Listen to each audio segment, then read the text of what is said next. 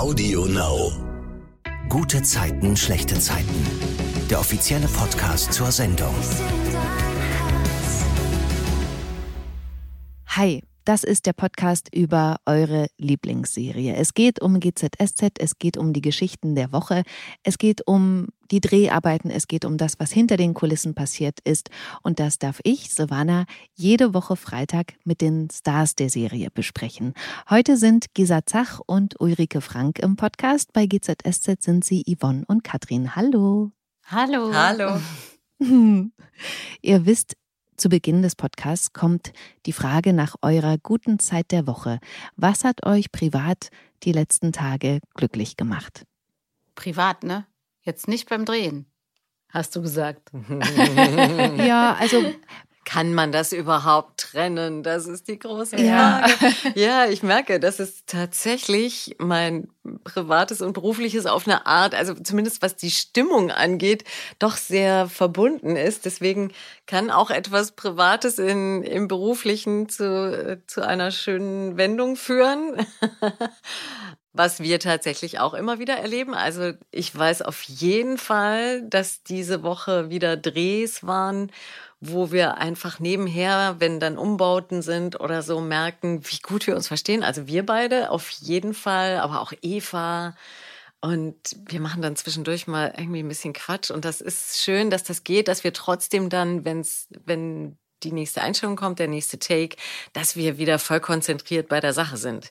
Weil das ist ja die große Kunst eigentlich, dass man das schafft. Aber das ist eigentlich Thema verfehlt, was deine Frage angeht. So, jetzt nochmal von vorn.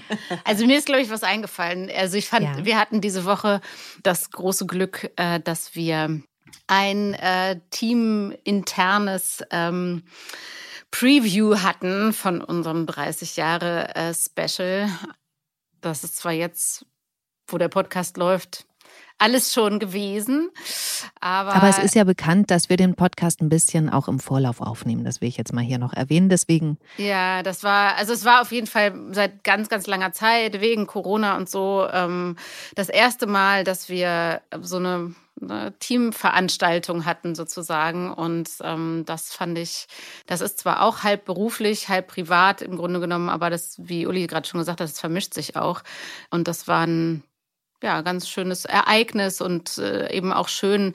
Das hat sehr, sehr gefehlt ähm, in den letzten zwei Jahren, diese Momente, wo man sich eben über das reine äh, bei der Arbeit begegnen auch mal Zeit findet, mit Kollegen das eine oder andere Wort außerhalb des Sets zu sprechen und eben auch mal länger als nur ein, zwei Minuten und vor allem auch mit Kollegen, die jetzt nicht Schauspieler sind vielleicht, die man nicht äh, jeden Tag sowieso neben sich hat und ähm, die mal ja äh, von Angesicht zu Angesicht zu sehen und mit denen äh, Worte zu sprechen, das war sehr bereichernd, fand ich und sehr schön und das wirkt sich einfach auch, ähm, also ich finde sowas sowieso wichtig äh, und wir alle, glaube ich, aber es war eben in der letzten Zeit nicht so viel möglich und ja, das, das macht was, finde ich, mit einer Atmosphäre an, äh, an einer Arbeitsstätte.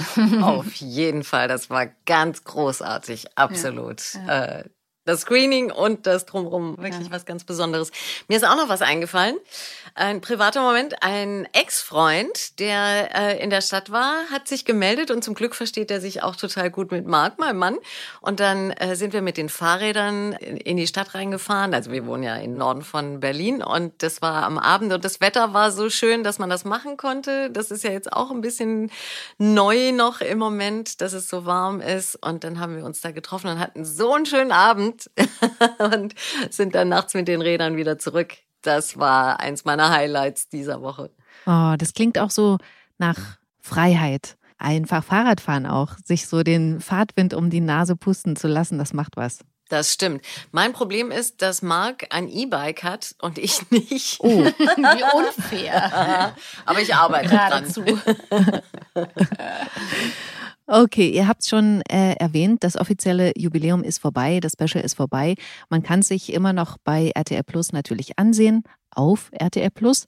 Da auch explizit, das wollte ich unbedingt machen und deswegen freue ich mich auch so, dass ihr heute im Podcast seid. Ein Riesenlob an euch. Also ich finde ja, die Frauen in diesem Special sind meiner Meinung nach das Geheimnis dieses tollen Films? Ihr habt bestimmt ganz viel Lob schon dafür bekommen, oder? also ein bisschen schon. Doch, wir haben äh, tolle Rückmeldungen bekommen, mhm. auch, auch, gegenseitig tatsächlich. Also das ist dann schon sehr spannend, wenn man es dann sieht, auch wenn man manche Szenen zusammen gedreht hat. Und ich bin sehr beglückt und ich freue mich, dass das so gut aufgeht, auch das, was ich, was wir da gemacht haben ja, es ist dafür gemacht, dass es äh, dem Publikum gefällt und unseren Fans natürlich, aber es ist natürlich auch unheimlich wichtig und viel wert und nochmal was anderes, wenn äh, man unter Kollegen darüber mhm. spricht und auch äh, vielleicht auch kritisch und auch produktiv, aber auch mh, sich, äh, ja, also daraus lernt und äh, sich lobt, aber auch, ja, dass es ein Prozess ist und man, äh, mhm. ja, was Tolles geschaffen hat, was, ja, doch, das haben wir schon gemacht, viel. Und habt ihr eine Lieblingsszene im Special? Es gibt verschiedene Szenen, die ich besonders gut finde. Ich finde fast alle sehr gut. Deswegen mhm. ist es schwer auszuwählen. Ähm, mir gefallen die Szenen im Boot an der Ostsee zwischen Katrin und Gerner sehr gut, ja, weil da wieder so ein ganz direkter, ehrlicher Ton zwischen den beiden ist, den die auch nicht immer so hatten über die Jahre und das kam zwar immer wieder durch, aber das nochmal so zu haben und auch so unter dieser Überschrift der Abschied für immer, dass man merkt, die sind verbunden und das hat überhaupt nichts mit romantischer Liebe oder so zu tun, sondern die sind sich in dem Moment einfach sehr nah und das auch wie es umgesetzt war, dieses die Location, was die Ausstattung da gezaubert hat und eben auch die Arbeit mit der Regie, mit, mit Boris, aber halt auch die äh, Kameraabteilung wirklich so toll mit diesem Bullauge, mhm. ähm, die Bildsprache. Das fand ich insgesamt wahnsinnig rund und sehr stark. Ja, ich weiß auch nicht, ob ich eine Lieblingsszene habe. Nee, eigentlich nicht. Also es gab tatsächlich also ich habe es auch erst einmal geguckt, deshalb ähm, ich müsste es wahrscheinlich noch ein paar Mal gucken, um wirklich eine Lieblingsszene zu haben. Und äh, wenn ich da jetzt so drüber nachdenke, gibt es auch wie bei Uli echt viele Sachen, die mir gut gefallen haben. Ja, ich fand die Szene toll, äh, also auch filmisch und auch vom wie gerne aussieht, also sozusagen äh, mhm. fand ich diese Szene äh, toll, wo wo Laura ihn sozusagen in die Falle lockt und er dann ähm, da auf der Straße in Berlin wie als Obdachloser sozusagen so ein bisschen da ähm, kommt und das dann doch noch schafft. Ich fand die wahnsinnig spannend, die Szene. Ich fand sie filmisch toll. Ich fand sie von der Maske her toll. Ich fand sie toll gespielt und ja, das war, ist eine Szene, die mir sehr in Erinnerung geblieben ist. Unter anderem. Dann möchte ich aber noch eine nachschieben. Die Szene mit dir, Gisa, also wenn Yvonne, sie weiß jetzt, Gerner ist tot oder sie hat erfahren, Gerner ist tot und will es nicht wahrhaben, findet diese Schuhe. Das finde ich ist auch eine ganz starke Szene, weil man einfach, ähm, ich kann Yvonne so gut verstehen.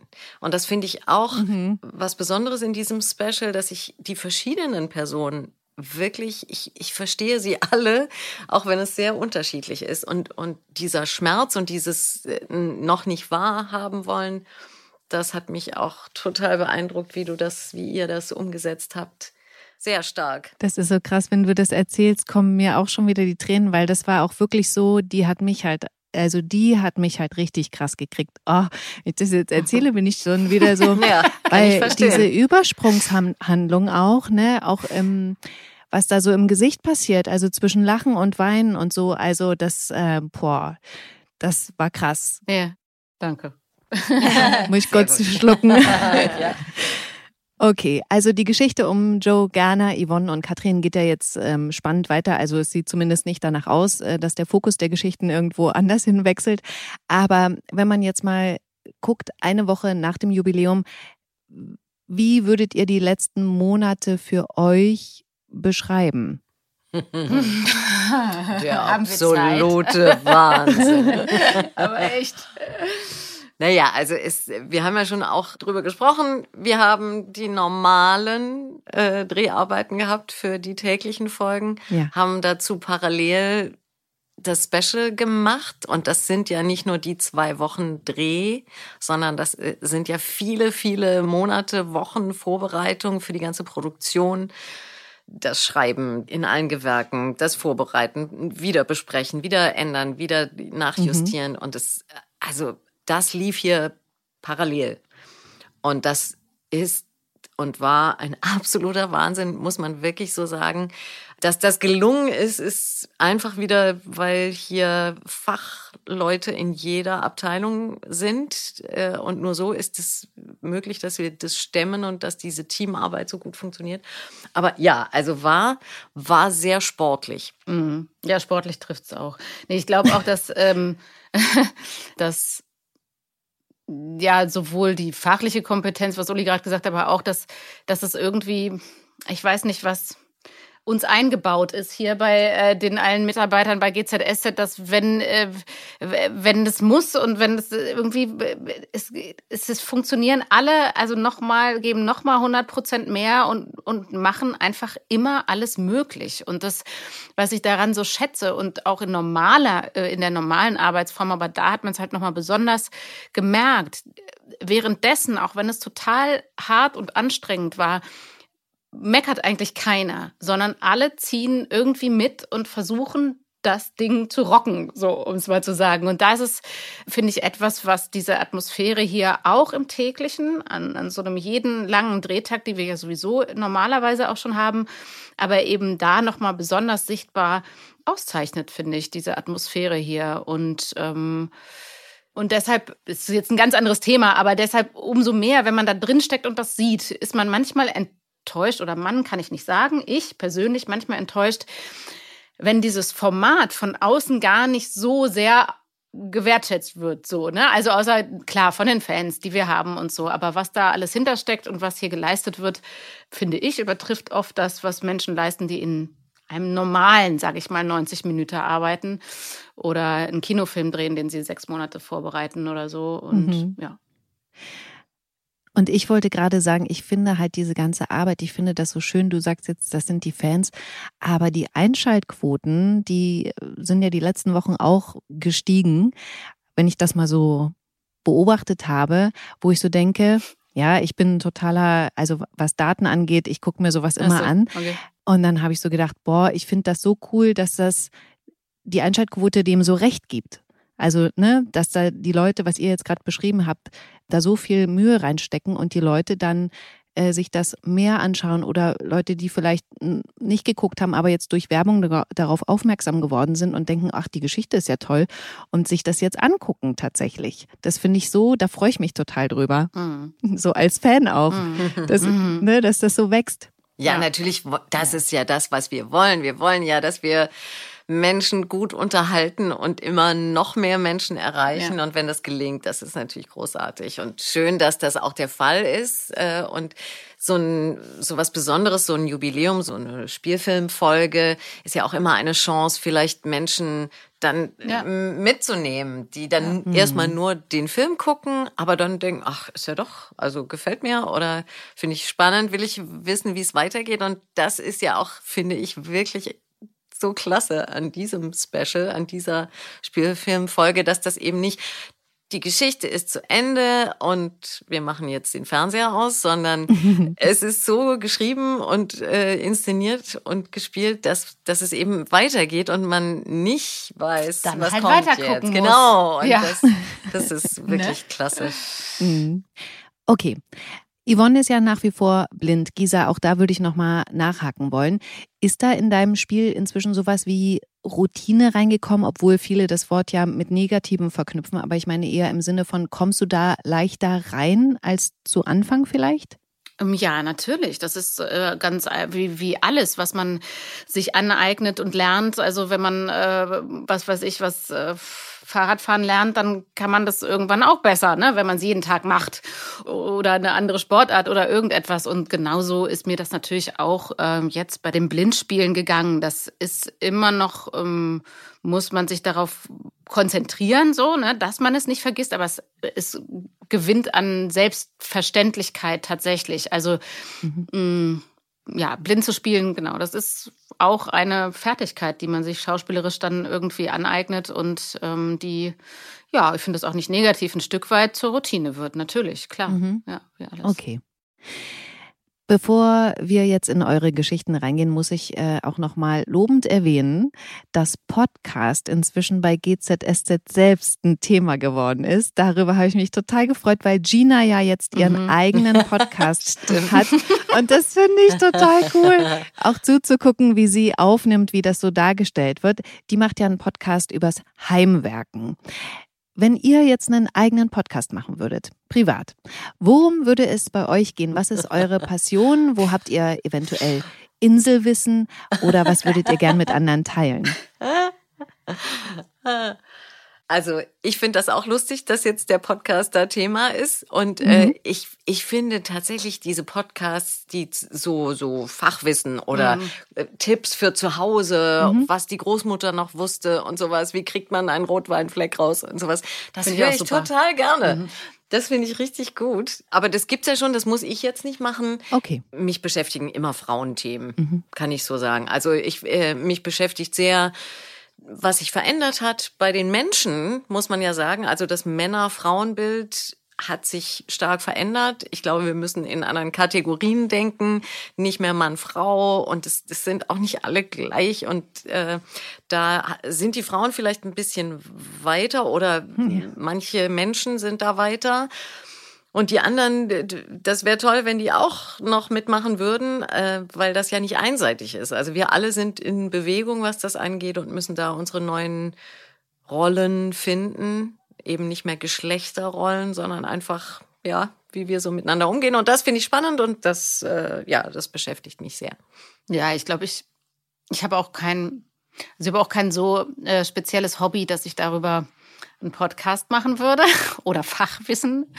Äh, aber ich würde auch so ergänzend zu Ulis Thema auch sagen, mich ja, mich bewegen eigentlich, wenn ich so mal rückblickend auf mein Leben gucke, am meisten Themen wie die mit Zwischenmenschlichkeit im weitesten Sinne zu tun haben. Also mit Freundschaft, mit persönlicher Entwicklung, mit äh, Umgang, was Uli auch schon angedeutet hat, Umgang mit anderen Menschen und ja, so würde ich das, glaube ich, zusammenfassen. Persönliche Weiterentwicklung und ähm, Freundschaft und ähm, darunter fallen auch viele Frauenthemen und so. Also ja, vielleicht sollten wir das mal ergänzen. Ja, ich finde, es klingt so, als könntet ihr das zusammen machen.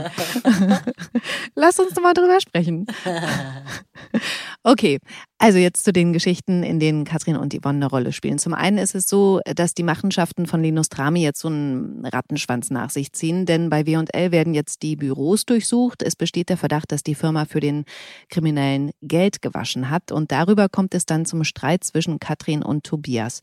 Ulrike, erzähl mal, was sein Problem ist.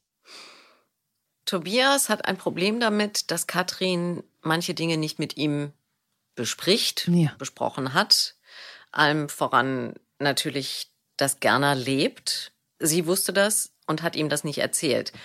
Ich, Ulrike, verstehe sie sehr gut, weil wenn mein Typ mir sagt, der ist ein Mörder und ähm, auch wenn du sagst, der ist es nicht, ich halte ihn für einen Mörder, würde ich ihm vielleicht auch nicht erzählen, dass, mhm. dass er noch lebt. Aber das hat einfach doch, ja, er stellt das Vertrauen in Frage haben sie Vertrauen wirklich zueinander. Und er fordert das ein, er möchte, dass sie ihm alles erzählt und jetzt, wo das rauskommt, durch diese Steuergeschichte, dass W und L da auch mit drin hängt und äh, all das, äh, das, das ist noch mal in dieselbe Kerbe gehauen. Also wieder hat sie ihm was verheimlicht, wieder spricht sie nicht mit ihm und sie entzieht sich ihm auch total. Sie, sie ist nicht da. Er erreicht sie manchmal nicht, wenn er versucht, sie anzurufen. Wobei man umgekehrt auch sagen muss, wenn sie dann miteinander sprechen, dann ist er immer derjenige, der auflegt oder das Gespräch beendet. Also das wird noch spannend, glaube ich, weil er offenbar so auch ein bisschen mit zweierlei Maß misst. Aber worum es ihm eigentlich geht, ist eben, er hat das Gefühl, Katrin vertraut ihm nicht komplett. Und für ihn bedeutet das eben, dass sie ihm alles erzählt. Sie sieht das anders und das ist schwierig. Genau die gleiche Frage muss ich natürlich bezüglich Yvonne stellen, weil sie hat ihrem Mann nicht vertraut. Sie hat nicht geglaubt, dass Joe unschuldig ist, dass er Miriam also nicht erschossen hat und das hat ihn mehr als verletzt. Da zuerst die Frage, Kisa, kannst du verstehen, dass Joe da nicht einfach zur Tagesordnung übergehen kann, dass er das nicht einfach vergessen kann? Ich fand ja krass diese Szene, letzte Woche war das schon, wo er so im Krankenhaus auch die Hand weggezogen hat, als sie ihn angefasst hat. Oh, das tat mir im Herzen weh, aber ich, ich persönlich konnte es verstehen. Wie siehst du das? Mm, ja, ich kann, ich kann das auch verstehen, dass man da nicht zur Tagesordnung übergehen kann an Gerners Stelle, so, dass das irgendwie weiter zwischen ihnen steht und ja, Vertrauen ist halt ein, ein Riesenthema ne, in, in Beziehungen. Ich kann natürlich auch logisch, weil das muss man halt, also meine Rolle natürlich auch verstehen, nicht weil ich das muss, sondern weil ich das auch tatsächlich kann. Also ich kann, also ich kann verstehen auch, warum Yvonne ihm nicht geglaubt hat. Und das hat ja Ach. nicht, ja, ja, total. Erzähl, das wäre wirklich meine nächste Frage, die ich mir wirklich auch seit Wochen stelle. Hä? Ja, weil, weil ich glaube, man nicht, nicht vergessen darf, dass es hier nicht um etwas, also um eine einmalige Aktion geht, die unabhängig von von dem Leben davor steht, warum man einem Menschen nicht glaubt. Also es ist nicht Uli und ich sitzen hier und äh, dann sagt sie mir, ähm, nee, ich habe deinen Kaffee nicht äh, da weggestellt und ich sage einfach, das glaube ich dir nicht.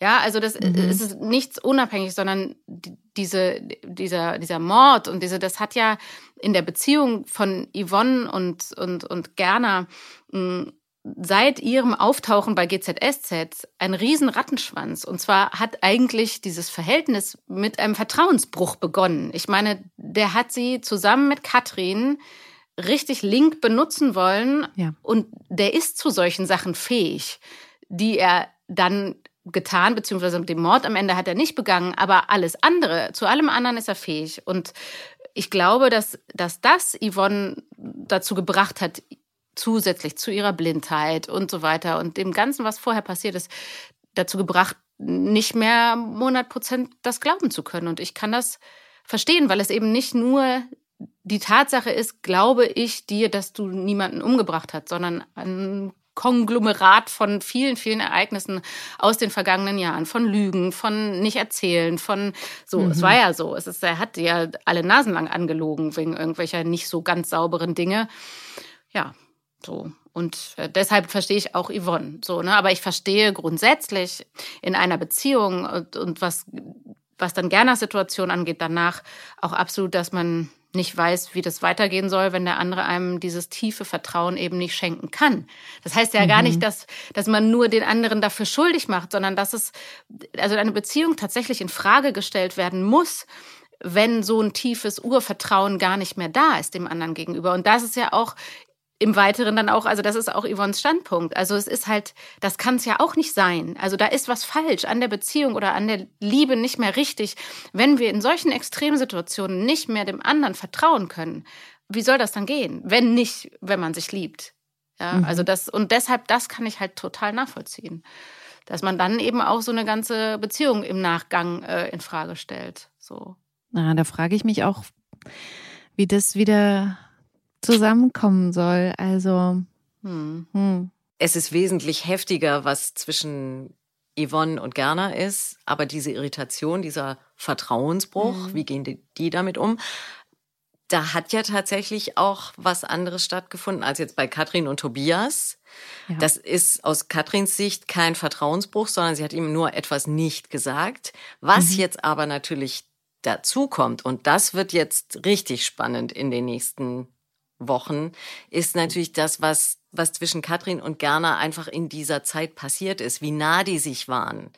Also das ist einfach auch nochmal vielleicht dann etwas, was man da mitnimmt in dieses, da gibt's jemand, der, der mir blind vertraut. Mhm. mhm. Also so fühlt sich das an. Der nimmt mich auch einfach so an, wie ich mhm. bin. Das mhm. ist jetzt keine Liebesbeziehung, aber es ist eben trotzdem auf eine Art schon eine, weil dieses äh, bedingungslose Vertrauen da ist. Und Tobias hat ja Katrin auch äh, an einer Stelle gefragt, du würdest auch zu gerne halten, wenn er es getan hätte. Und sie hat ja. nicht darauf geantwortet und das war sehr beredt, nämlich natürlich. Ja, sie, mhm. sie hätte auch zu ihm gehalten, wenn er es gewesen wäre. Eigentlich wünscht man sich ja so eine Freundschaft, ne? Muss man ja mal ganz klar sagen. Also das, was äh, Katrin und Joe da haben, dieses, okay, ich stehe immer zu dir, das ist schon toll zu sehen. Ja, absolut. Aber dafür muss man eben auch, und ich glaube, das unterscheidet Katrin und Gerner und Yvonne und Gerner. Dafür muss man grundsätzlich sehr ähnliche Lebenseinstellungen und mhm, moralische mhm, Werte genau. haben. Und die sind halt bei Yvonne so anders. Ja. Also die ist halt, kommt halt aus einem ganz anderen Umfeld. Die kann sich sowas alles nicht vorstellen und will das eigentlich, wenn sie Gerner nicht so lieben würde, das auch alles gar nicht haben. Angefangen von der ganzen Kohle und eben diesen ganzen ganzen halbschmutzigen Machenschaften, die man dann eben, wenn man erfolgreich sein will, in Anführungsstrichen dann auch macht. Das will, würde sie eigentlich am liebsten nicht haben. Und genau ja. das ist die Schwierigkeit. Aber mhm. wenn man jemanden findet, und das ist halt diese große Verbindung natürlich auch zwischen Katrin und Gerner, die sich da sehr ähnlich sind in ihrer äh, auch Berechenbarkeit und auch Coolness, so, ne, was so ähm, Geschäftliches angeht und so. Da ist ja Yvonne voll das ja, voll die Memme, die will ja sowas alles. Ja schon, Lügen geht schon nicht so. Da wird sie ja jetzt schon, färbt ja schon ein bisschen ab von Gerner, so langsam. Pass auf. Da kommt noch ja, was warte Großes. mal, pass mal auf. So, die wird noch richtig hardcore, die Yvonne. Okay. Da bin ich gespannt. Bei GZSZ ist es ja so, dass schnell klar wird, nur Kian könnte dann dafür sorgen, dass Joe nicht direkt vom Krankenhaus ins Gefängnis muss, weil er eben vorbestraft ist und ihm jetzt Geldwäsche vorgeworfen wird. Und dann schafft Laura es tatsächlich, Kian nach Berlin zu holen, der ja mit Nasan eigentlich untergetaucht ist, um nicht von Linus Trami umgebracht zu werden. Kian übergibt Joe dann alle wichtigen Daten und Kontakte, die Linus Tramis großes Netzwerk sprengen könnten. Und weil Joe das dann alles an die Polizei übergibt und hilft, die Machenschaften zu beenden, muss er nicht ins Gefängnis. Und hier würde ich gern noch mal bei einem Detail einhaken, das ich ähm, zum Anlass nehmen will, um über ein Thema privat mit euch zu sprechen. Laura ist ja so clever, dass sie Kian Geld überweist und in den Verwendungszweck reinschreibt, dass er sich melden soll, weil es ja sonst keine Möglichkeit gibt, ihn zu kontaktieren. Mal abgesehen davon, dass das super schlau ist, wollte ich Absolut. euch mal zu euren Bankkonten befragen. Mhm. Kleiner Witz. Nee, natürlich nicht. Aber weil ich das Thema Frauen und Geld so spannend finde und man irgendwie nie darüber spricht, gibt's was zum Thema Finanzen, was ihr eurem jüngeren Ich sagen wollen würdet? Hm. Mm, ja, ja, ich glaube, ich hätte, wenn ich jetzt noch mal 20 wäre, ja, ist jetzt immer die Frage, ob ich die Schuld mir gebe, ne, oder meinen Eltern oder wem auch immer. Äh, ich hätte lieber gerne früher schon angefangen, mich dazu gezwungen, mich für finanzielle Dinge, also mich mit denen zu beschäftigen und zum Beispiel fürs Alter vorzusorgen oder so. Das Problem ist halt, es interessiert mich halt so null. Mhm. Ne? Das ist halt wahnsinnig schwer. Also ich habe da halt gar keinen Spaß dran oder irgendein Fable für, mhm. mich mit finanziellen Dingen und Altersvorsorge zu beschäftigen. Aber jetzt im Nachhinein denke ich, und das hoffe ich, dass ich das irgendwie meinen Töchtern so ein bisschen vermitteln kann, zumindest auch wenn ich es nicht vorgelebt habe, dass das wichtig ist, da möglichst frühzeitig einen Gedanken dran zu verschwenden, auch wenn das für mich nach wie vor das Langweiligste ist, was man machen kann mit 20 oder 25, sich damit zu beschäftigen, was irgendwann, wofür man irgendwann Geld haben wird. Ich finde das einfach, ja, passt irgendwie nicht in mein, meine Welt, aber, aber es ist schon schlau. Es schon, macht Sinn. Ich glaube, ich äh, würde meinem jüngeren Ich empfehlen, mich mit Aktien zu beschäftigen, mhm. weil das ja, glaube ich, gar nicht so schwierig ist, wie ich immer denke. Ich habe damit nie angefangen und habe keine Ahnung. Und das irgendjemandem zu überlassen, ist ja so eine Sache. Also ich glaube, äh, das habe ich schon immer gemacht. Ich habe eigentlich alles selber gemacht und hab, wollte immer alles verstehen. Aber mhm. ich dachte, nein, Aktien, das macht man nicht gut. Ich bin wirklich ja auch aus einer anderen Generation schon ein bisschen. Aber wenn ich jetzt jung wäre, ich glaube, da würde ich mich reinfuchsen. Und dann würde ich das machen, weil Sparen ist ja heutzutage für die Katz. Also ja. das ist ja wirklich Quatsch. Äh, man muss es irgendwo investieren, entweder in, weiß ich nicht, Immobilien oder sonst irgendwas, aber Aktien natürlich auch. Und da hätte ich gerne mehr Ahnung und vor allem in einer Zeit, wo ich vielleicht etwas risikofreudiger gewesen wäre, das dann schon mal in Angriff genommen. Mhm. Wie würdet ihr euch denn in finanzieller Hinsicht beschreiben? Sparsam oder eher nicht? Mal so, mal so. ähm, ja, ich, ich glaube, ich lebe gerne im Moment und ich finde das mhm. auch total wichtig, nicht immer zu sparen oder, oder zu, ja, so alles mit zu bedenken und das Alter und so. Es ist wichtig, aber es ist auch einfach so schön zu sagen, komm, wir gehen jetzt was essen oder ich schenke dir die Schuhe mhm. oder ich weiß nicht. Das, wenn das möglich ist, dann kann ich das auch genießen. Das muss jetzt nicht immer mit Geld verbunden sein, natürlich. Also es kann auch genauso schön sein, wenn man sagt, komm, wir gehen jetzt, wir machen einen tollen Spaziergang. Ähm, oder eine Fahrradtour. Das kann auch ein, ja, oder eine Fahrradtour, ganz genau. Aber ja, das ist schon auch schön. Mhm. Ich glaube, nee, ich glaube, ich bin überhaupt nicht sparsam. Also ich bin überhaupt nicht sparsam und ich gebe äh, auch gerne Geld aus und das sowohl für sinnvolle als für unsinnvolle Sachen. Aber, und ich glaube, das rettet mich so, ich bin auch sehr vernünftig trotz alledem. Also, und ich, ich kann auch wahnsinnig gut verzichten. So, also ich brauche auch nicht immer alles, aber ich mache mir wenig Gedanken, also ich mache mir halt so, das, die Frage davor war ja auch, ich bin wenig strukturiert in irgendwie, also ich bin die Letzte, die jetzt irgendwie ein Haushaltsbuch führt und irgendwie sagt, ich habe so und so viel Euro fürs Essen und so und so viel Euro für Schminke und so viel. Also das, da kann ich nichts mit anfangen, sondern ich, ja, was Uli auch sagte, ich lebe einfach wirklich im Moment und ich entscheide aber auch jeden Tag immer neu, muss ich das wirklich haben oder brauche ich mhm. das nicht? So und ich, ja, das ist so mein Motto, weil ich Genau, aber ich habe es auch immer geschafft, nie, also keine Schulden zu haben, so, ne? Das war für mich immer so mein, das wichtigste Ziel. Und das war manchmal gar nicht so einfach. Ich habe ja auch viele Jahre lang ja, frei gearbeitet und hatte Kinder und so. Und da war das schon nicht ganz einfach. Und darauf bin ich ein bisschen stolz. Also ich bin vernünftig genug, um unvernünftig zu leben. das ist ja super, das merke ich mir. Das ist wirklich ein guter Spruch. Ja. Ich bin vernünftig genug. Das ist mir gerade so eingefallen. Unvernünftig zu leben. Großartig. Sehr gut. Ja. Vielen Dank für diesen privaten Einblick von euch.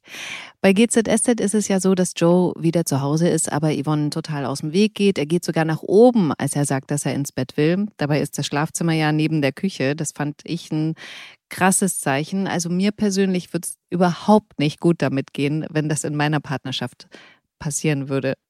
Wie wäre das bei euch? Also es gibt ja Menschen, die sagen, man muss, wenn ein Konflikt da ist, man muss den klären und erst dann kann man ins Bett gehen. Ja. Ähm, ich bin überhaupt nicht der Meinung. Ah. Ich, weil das, warum? also, das ist doch auch okay, das mal stehen zu lassen und mal gucken, was dann passiert, weil oftmals ist man viel zu schnell mit Reden. Also ich rede, wenn Marc und ich uns streiten, ich finde das total gut und wichtig, weil das, man muss sich auseinandersetzen. Es darf natürlich keine Beschimpfung sein. Das mhm. ist totaler Quatsch. Also ein Streit macht nur Sinn, wenn beide erkennen, da gibt's etwas, äh, da gibt es Reibung, da gibt's einen Konflikt und wir wollen den lösen und wir sind uns aber noch nicht einig, wie, weil wir haben verschiedene Standpunkte. Und in diesem Prozess kann es eben sein, dass man an einen Punkt kommt, wo das keinen Sinn macht, weiter mhm. zu sprechen oder zu streiten oder irgendwas gemeinsam zu tun. Und dann ist es das Beste, sich zurückzuziehen und den anderen mal kurz zu lassen oder selber den Raum sich zu nehmen. Und dann kann man wieder neu aufeinander zugehen. Man darf es natürlich dann nicht fallen lassen. Also wenn das dann Verdrängung mhm. ist und dann macht man einfach weiter, als wäre nichts gewesen, das ist dann Mist. Mhm. Aber absolut auch einfach mal was stehen lassen und dann in Ruhe weitersprechen kann sehr hilfreich sein. Ja, aber ich finde auch, so wie das zumindest da, wenn ich die Szene richtig in Erinnerung habe, so wie es da formuliert ist, finde ich es eben auch sinnvoll, weil einer äußert, ich möchte jetzt nicht reden. Mhm. Ich kann jetzt nicht reden. So, das heißt, dass er auch gar nicht dazu bereit ist, aus welchen Gründen auch immer, mit, mit diesem Konflikt, der da steht, den jetzt gerade verbal zu lösen. Und dann ist es doch viel besser, man geht sich aus dem Weg und schläft in getrennten Schlafzimmern, als dass man mit einem unwohlen Gefühl neben dem anderen liegt und noch so tut, als wäre alles gut. Also da bin ich auch, äh, also ich bin, ich neige zwar dazu, das auch gerne immer zu wollen, dass gleich alles gelöst ist. Ich glaube, das ist auch ein natürlicher Reflex, so weil man Spannungen schwerer aushalten kann und so. Aber das habe ich tatsächlich auch gelernt, so im Laufe der Jahre und äh, Beziehungen, dass man ja, dass es eben für beide der richtige Zeitpunkt sein muss zu reden, weil sonst macht's, sonst kommt man auch sowieso nicht zu einer Lösung. Sonst gibt es nur einen explodierten Streit, der dann eben womöglich noch, wie du sagst, in Beschimpfungen endet oder so. Ne? Du hast aber, also, ähm, nee, du, nee, du. Ich? ja, Uli, das wollte ich dir immer schon mal sagen. Uh. Moment, wir gehen mal kurz raus. okay. Katrin und Tobias leben ja so aneinander vorbei, dass sie eben nicht mal mitbekommt, dass er auf Geschäftsreise in Kopenhagen war. Und da merken Was dann, gar nicht geht, weil er arbeitet für Katrin. Ja, das ist wie, Moment. Wie selbstständig alle da sind, ne? Also da machen, ja. was sie wollen. Aber das hat sich vielleicht auch so ergeben über die spannenden äh, Monate, wo dann einfach klar war, okay, die Chefs sind nicht da, wir müssen hier handeln. Also vielleicht, vielleicht. so. Auf jeden Fall merken da auch Maren und Michi, das ist ernster als gedacht und deswegen spricht dann Michi mit Tobias. Du und Katrin, ihr habt da schon noch ein bisschen was zu klären, ne? Darum geht sie mir auch aus dem Weg. Reden tut sie nur mit Joe. Bist du eifersüchtig? Darum geht's auch gar nicht. Ich meine, Katrin und Joe, die kennen sich seit Ewigkeiten. Das ist genau wie bei Yvonne und bei mir. Man versteht sich da blind. Unsere Beziehung läuft wie Scharade. Von ihr kommt nichts und ich muss raten, was los ist. Naja, komm, du bist jetzt auch nicht der Inbegriff von Plaudertasche. Sie vertraut mir nicht. Weil Katrin nicht quatschen will? Jetzt entspann dich mal. Sie wusste die ganze Zeit, dass Joe noch lebt. Und sie hat kein Wort gesagt.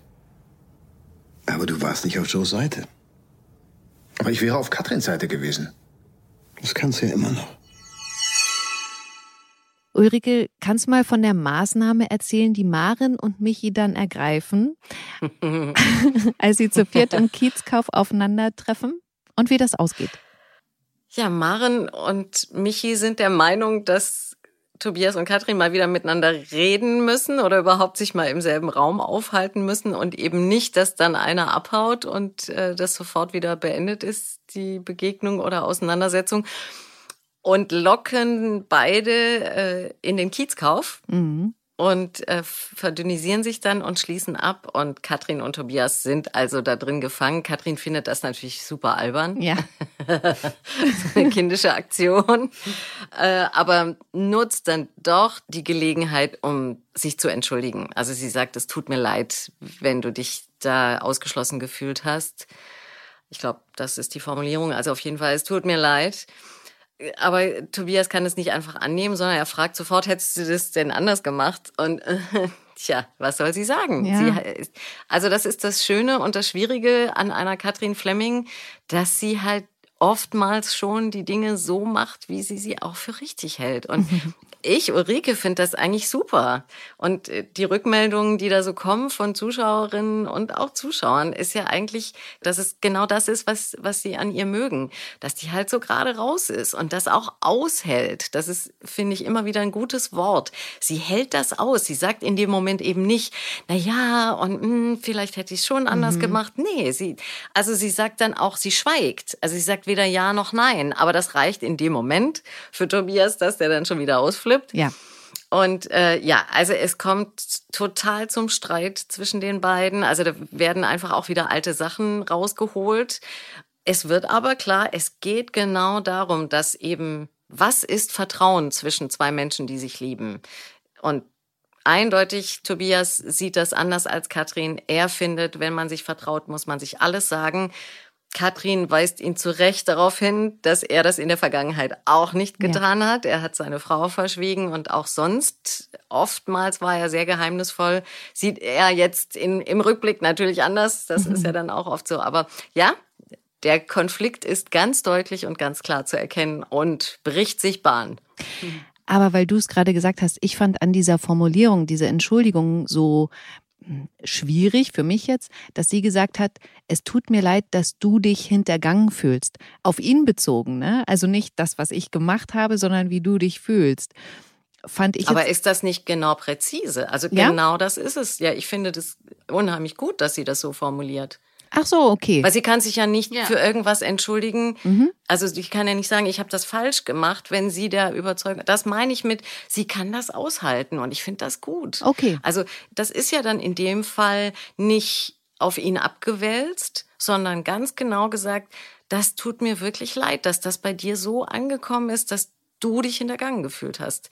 Alles andere wäre ja also gelogen. Okay. Und das will sie nicht und das finde ich gut. Oder? Schön. Finde ich gut. Darüber wollte ich wirklich nochmal sprechen, weil ich eben so dachte, hä? Aber so wie du das erklärst, finde ich das total nachvollziehbar und äh, vielen Dank. Nee, das finde ich auch total nachvollziehbar. Gibt auch witzigerweise eine ähnliche Szene von Gerner und Yvonne später im Krankenhaus, was das ähnlich präzise formuliert. Ein ganz anderer Konflikt natürlich, aber irgendwie ähnlich. Das, da sagt Yvonne, es fühlt sich so an, als würdest du mich bestrafen wollen jetzt die ganze Zeit, weil du mir immer aus dem Weg gehst und so. ne? Und es fühlt sich für mich an wie eine Bestrafung. Und dann sagt er, das tut mir leid, dass sich das für dich so anfühlt, weil das ist, soll es, glaube ich, auch nicht sein von Gerner aus, sondern der hat ja auch den eigenen Konflikt, den er hat mit diesem Vertrauensbruch und so weiter. Es, er will mich nicht bestrafen, aber es fühlt sich für mich, also oder für Yvonne in dem Fall so an. Und das, deshalb, das fiel mir Ja, gerade ein. Es stimmt. ist eine ähnlich Das präzise, also es tut mir leid für dich, dass sich das wie eine Bestrafung anfühlt, aber ich muss es trotzdem so machen, wie ich es mache. Es soll keine Bestrafung sein. So. Cool. Ja, ich, ich freue mich immer dann, wenn, wenn sich bei mir dann so neue Wege auftun durch so ein Gespräch. Also danke. Ich würde hier gern auf jeden Fall nochmal erwähnen, dass zumindest gerade kurz im Gespräch war, das Mauerflower im Mauerwerk wieder aufleben zu lassen. John braucht nämlich Geld, weil er das Mauerwerk von Kian kaufen will, der das gesamte Haus auch etagenweise verkauft. Erstmal kriegt John ja von Maren eine Absage, was die Organisation angeht, aber grundsätzlich mal gucken, wie es da weitergeht. Also ich fand die Idee toll und würde mich drüber freuen. Auch hier würde ich dann jetzt nochmal privat rein.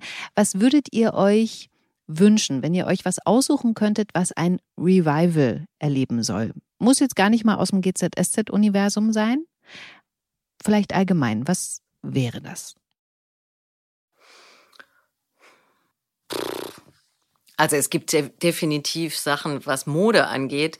Da bin ich sehr froh, dass ich dann nicht jedes Revival mitmachen muss. es gibt wirklich ab und zu Sachen, wo ich denke, wirklich, das zieht ihr an. Also ich meine, Schlaghosen sind ja ganz lustig. Ja. Und je nach Styling auch echt schick, aber diese extremen Dinger, also wo das fast wie ein Rock ist, also Mhm. Gisa passt da zweimal rein, in ein Hosenbein. Von der Länge. Von der Länge. Ja, also unten dann die. die Nee, aber das ist lustig, dass du das ansprichst mit der Mode, weil ich weiß gar nicht, welches Jahrzehnt, ich glaube, das war eher 90er. Also meine Kinder, ja, die jetzt Jugendliche sind, also 18 und 21, tragen halt Sachen, die ich mit 14 getragen habe. Und ich fand diese Mode so schrecklich. Alles immer so oversized. Und dann kaufen sie im Secondhand so oversized Herren, Jeans, Jacken und alles irgendwie so ein T-Shirts von Herren, die so. Ich habe das früher auch getragen, fand es auch ganz toll. Aber dass das nochmal kommt, unfassbar. Aber Ja, es ist, glaube ich, auch so, je nachdem, wo du dich so befindest, in welcher Gruppe von Jugendlichen sind die Modestyles sehr unterschiedlich, ne? Habe ich das Gefühl. Weil wenn man in so andere Richtungen guckt, also meine sind eher so burschikos, stimmt auch nicht, aber ja eben dieses Oversized 90s Look und die anderen laufen alle nur in Crop Top und Miniröcken und wieder Voll. Also es ist total unterschiedlich. Es gibt Mhm. jetzt nicht so nur so die eine Mode, aber ich muss auch nicht alles nochmal haben. Also das zum Beispiel nicht. Und meine Kinder natürlich so, warum hast du das nicht alles aufgehoben, Mhm. Mama? Und überhaupt. Ja, das Typische. Ich hatte noch eine Geschichte diese Woche, wo ich richtig Aggressionen äh, gekriegt habe, und zwar wegen Martin. Ninas Ex-Mann. Der liegt im Krankenhaus, weil er betrunken die U-Bahn-Treppe runtergefallen ist und er bemitleidet sich sehr. Auch als Luis ihn besuchen kommt, hat er gar keinen Sinn für ihn und seine Trauer um Miriam, sondern redet eigentlich nur noch von sich, was Luis unglaublich wütend macht. Hast du gerafft, was ich dir gerade erzählt habe? Meine Freundin ist tot. Das Leben ist kein Wunder, weil sonst wäre sie nämlich noch am Leben. Und du legst hier, jammerst rum und machst auf Opfer? Du kotzt mich sowas von an! Einer wie du hat keine zweite Chance verdient. Und weil Martin sich daraufhin so selbst bemitleidet, will er dem Ganzen dann ein Ende setzen. Lilly erwischt ihn mit einer Scherbe an seinem Handgelenk in der Ecke vom Krankenzimmer.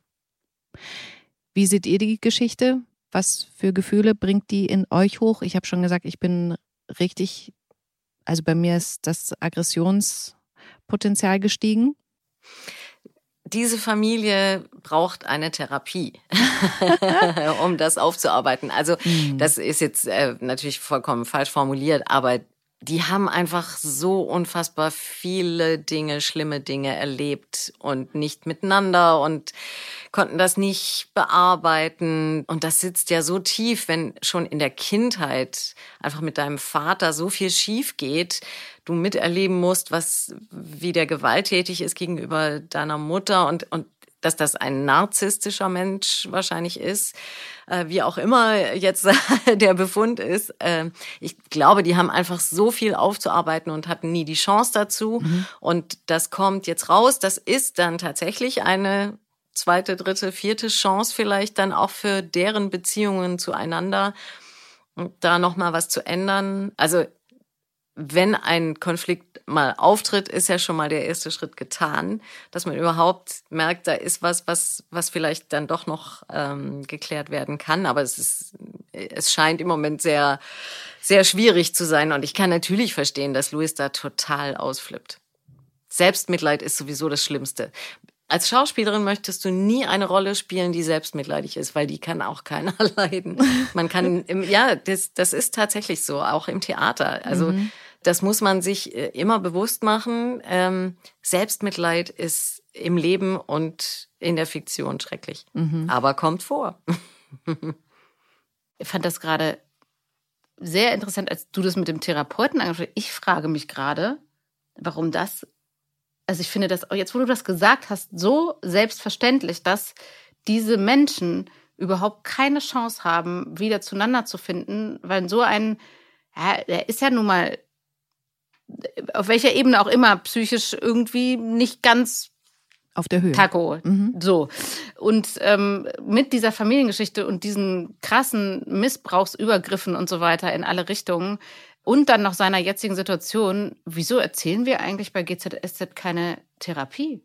Das also Katrin Fleming war schon mal in, in einer Therapie tatsächlich. Weil das würde doch tatsächlich, das ist das Einzige, schon. was überhaupt ja, irgendwie helfen würde. Vielleicht würde das jetzt da auch helfen. Ja. Wollen wir mal runtergehen, mal kurz mal vorschlagen? Wo ist der Therapeut? Vielleicht kommt ja jetzt eine Therapie nach seinem nachdem vielleicht, er da erwischt ja. wurde. Also vielleicht muss Lili ja vom Krankenhaus aus dann sagen, hier so. Kann sein. Ja, wer weiß es. Also, weil weil das wäre ja für aber alle gut. Sinn würde Wenn es machen. Also, aber genau, vorausgesetzt, was Uli sagte, sie wollen immer noch irgendeine Art von Beziehung haben. Es sei denn, mhm. man sagt, nee, ich ja. blocke es alles total ab und für mich ist das, ich kann nur selber damit klarkommen, aber er sucht ja diesen Kontakt und ne, das ist ja auch ganz schwer, sich dem dann zu entziehen. Und wenn man überhaupt noch mit jemandem reden will oder irgendeine Art von Beziehung aufbauen, eine andere, neue, dann muss man eine Therapie machen. Geht gar nicht anders so. Wir haben das gut gelöst. Ja, ja, absolut. Ja. ich würde gern äh, noch eine kurze Szene ansprechen. Das war eine ganz besondere diese Woche. Für mich sehr emotional und äh, darüber mit euch sprechen. Es geht um die Szene, als Louis, Moritz und Jonas sich mit einem Rave von Miriam verabschieden.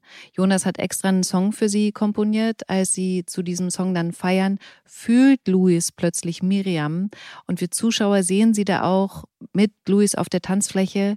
Sie lächelt und äh, streicht ihm dann auch über das Gesicht und fasst ihn an den Händen und Louis ist danach total glücklich und sagt seinen Freunden, dass Miriam da war und er jetzt weiß, dass es ihr gut geht, da wo sie jetzt ist. Megaszene. Fand ich ganz toll. Was sagt ihr dazu? Ja, ja, ich finde es auch toll. Ich bin da auch tatsächlich dann gleich sofort, da kommen mir dann Pippi in die Augen, weil ich das, äh, ja, weil das, äh, weil das einfach, A, weil es schön erzählt ist, jetzt nur rein pragmatisch von der Geschichte. Es ist äh, ein tolles Bild, es ist toll gespielt. Ähm, und genau das, aus meiner Erfahrung, ist es auch, das zu akzeptieren, also indem man sich damit, also dem, dem wirklich stellt, dass jemand nicht mehr da ist. Und auch solche Rituale, die sind für jeden anders, ähm, jemanden zu verabschieden, da seinen Frieden mitfindet, so. Ja.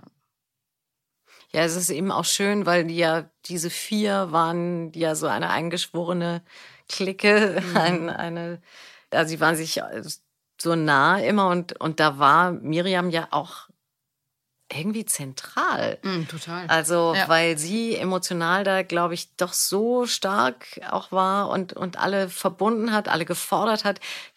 War ja auch ganz toll, wie sie auf viele Dinge reagiert hat, als das am Anfang aufkam, dass sie dann gesagt hat, ja, kannst du mal ausprobieren mhm. zu Louis, wie das ist mit einem Mann und so. Mhm. Also das war sowieso auch, als sie noch lebte, so eine starke Geschichte, äh, Geschichte zwischen denen.